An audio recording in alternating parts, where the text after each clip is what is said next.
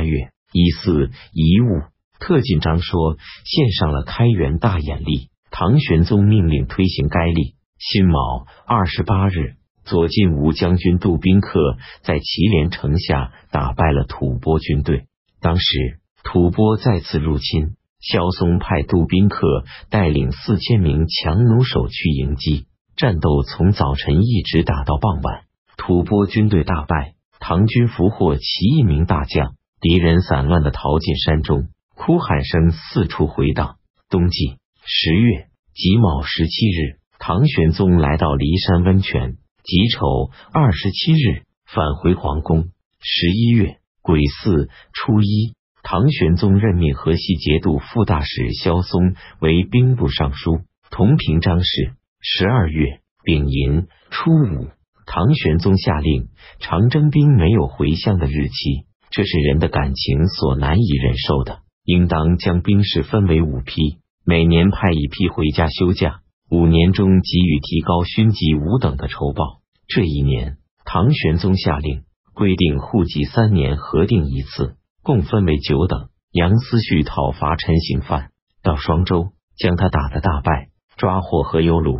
冯陈行范逃到了云际、盘辽二洞，杨思绪追击搜捕，最后活捉陈行范，将他斩首。这次战斗共杀了六万人。杨思绪为人严厉，手下的偏将报告事情不敢抬头看他，因此每次出征都有功绩。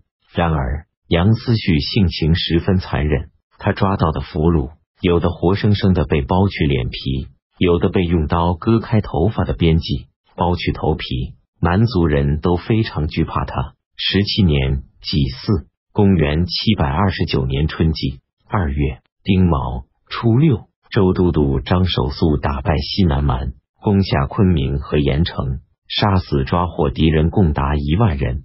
三月，瓜州都督张守和沙州刺史贾师顺进攻吐蕃大同军，将他们打得大败。贾寅二十四日，朔方节度使信安王李进攻吐蕃占据的石宝城，打下了该城。当初吐蕃攻下石宝城，留下军队据守，并不断侵犯骚扰黄河以西地区。唐玄宗命令李和河西、陇右的官员一起商议如何攻取该城。众将领都认为石宝城地势险要，而且路途又远，如果攻打不下来。将没有办法平安返回，暂且还是应当按兵不动，再寻找战机。李没有听从他们的意见，率领军队深入敌境，急速攻城，打下了石宝城，又分别派兵据守要害的地方，使敌人不能前进。从此，河西、陇右各路唐军可以四处巡逻，并且拓展疆域一千余里。唐玄宗听到这消息，十分高兴。下令将石宝城改名叫镇武军。丙辰二十六日，国子祭九阳尚书认为，尚书省有关部门上奏，要将全国考取明经进士科的人数每年限制在一百人之内。我看到九品以外出身的，每年有两千余人，而考上明经进士的人还不到他的十分之一。这样下去。就是勤苦从事儒业的人，反不如办理文书的小吏能当官。我担心崇儒之风会因此而逐渐丧失，廉耻之心会日渐衰败。如果因为做官的人太多，就应当各类人都酌情裁减，而不能单独压缩明经进士科的名额。他又奏道：主考官对应明经科考试的人考铁经，不是尽量追求弄明先生的数作大志。却专门选取难以知晓的章句，以义历上与别的章句没有联系的章条经文及冷僻的句子或年月日为试题，请求从现在开始考铁经都铁是一般的经文。唐玄宗认为他说的很有道理。夏季四月庚午初时，唐玄宗在太庙祭祖先。唐朝初期。皇帝在太庙祭时，是集合远近祖先的神主，按左朝右穆的次序排列进行合祭的；祭则各在太庙中列位祖先的神主所居的殿室里进行。至此时，太常少卿韦等人奏称，这样做祭与平常的祭祀没有两样，请批准祭也像祭那样进行合祭。唐玄宗依从了他们的建议，韦氏韦安石哥哥的儿子。五月壬辰初三，唐玄宗再次设置十道按察使及京都两级按察使。当初，张说、张家珍、李元、杜仙相继担任宰相，执掌朝政。袁乾耀为人清廉谨慎。常常把事情让给张说等人去决定，自己只是唯唯诺诺签名同意而已。李元、杜仙商议事情，意见经常不同，于是就有了矛盾。他们轮流在唐玄宗面前说对方的不是，唐玄宗对此很不高兴。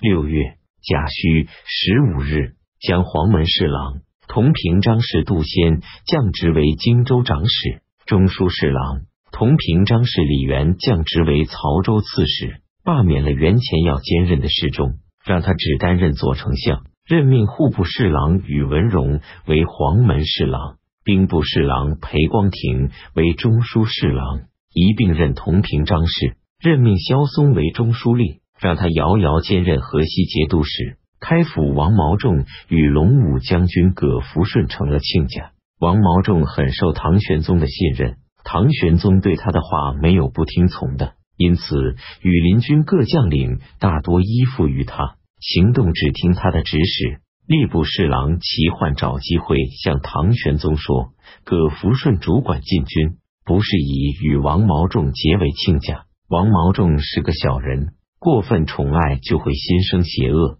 如果不及早安排，恐怕会成为后患。”唐玄宗高兴地说：“我知道你这是一片忠诚。”朕会慢慢的考虑个妥善的处理办法。齐焕说：“君主如不保守秘密，就会失去臣子。希望陛下对这事保密。”适逢大理丞麻茶因事获罪，被降职为兴州别驾。齐焕一向与麻茶很要好，出城为他饯行，顺便说起在宫中向唐玄宗劝谏的话。麻茶生性轻薄险恶，很快就把这事报告了唐玄宗。唐玄宗勃然大怒，立即召见齐焕，斥责他说：“你怀疑我不能保密，却又把事情告诉麻茶，你这样做难道是保密吗？况且麻茶素来没有德行，你难道不知道吗？”齐焕拼命磕头请罪。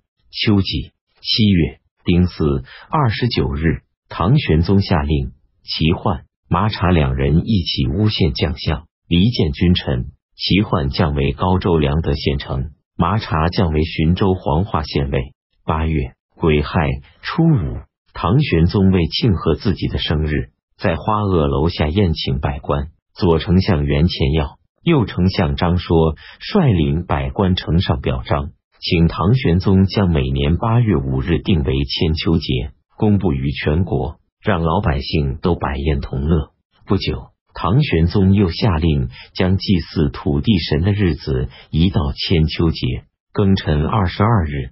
工部尚书张家珍去世，张家珍不经营家产，有人劝他买田地住宅，他说：“我居于将相的高位，担忧什么饥寒？如果犯了法，即使有田地住宅，也没有什么用。近来我见到朝中的士大大夫大战良田，身死之后。”这些只能成为无赖子弟贪恋酒色的本钱。我不做这种事。